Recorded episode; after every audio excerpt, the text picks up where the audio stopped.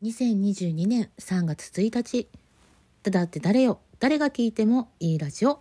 最後まで聞いてね。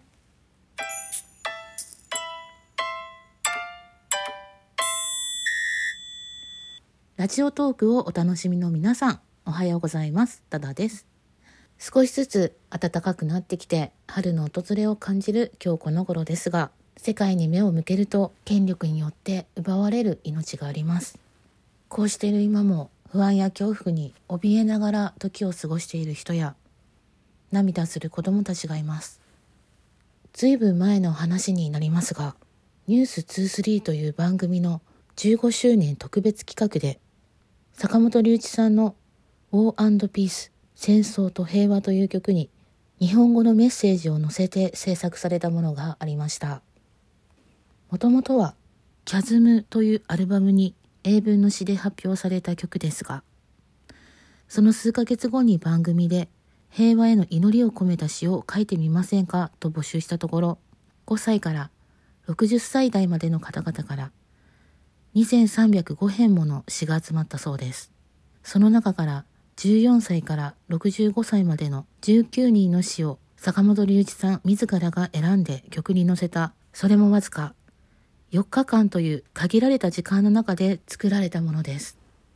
その詩の中で私が一番印象に残ったところは、戦争を記憶するのに、平和は記憶しないの。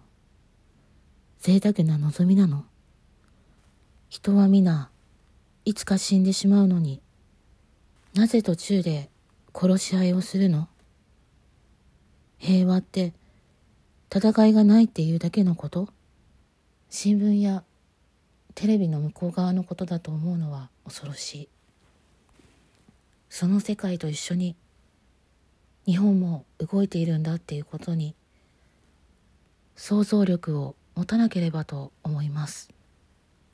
私たちは戦争を経験はしていないけど戦争を全く知らないわけじゃありません。平和を祈ること平和を願うこと命の奪い合いや破壊を繰り返すことなく安寧秩序天下太平を祈ります。戦争が終わって僕らは生まれた。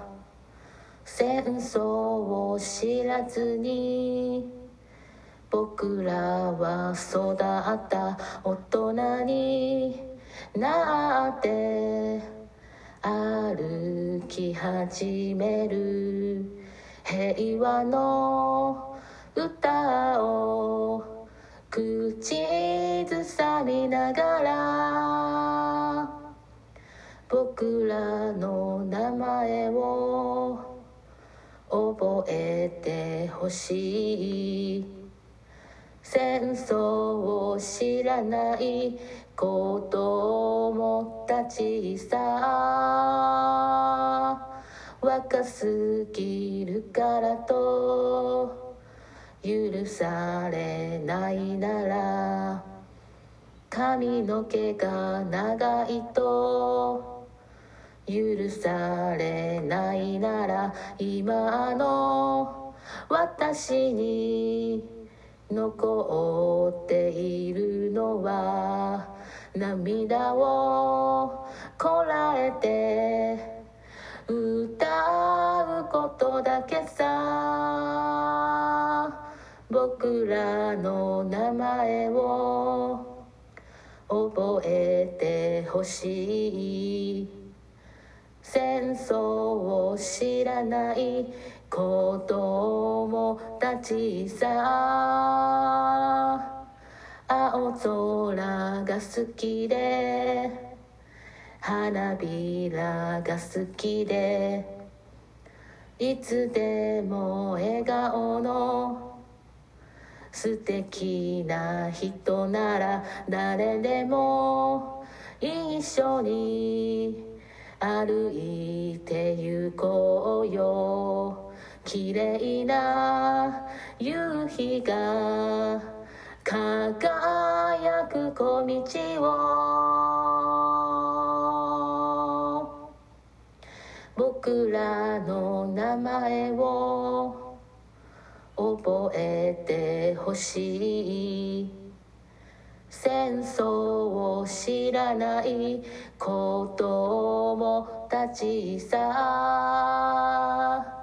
戦争を知らない子供たちさ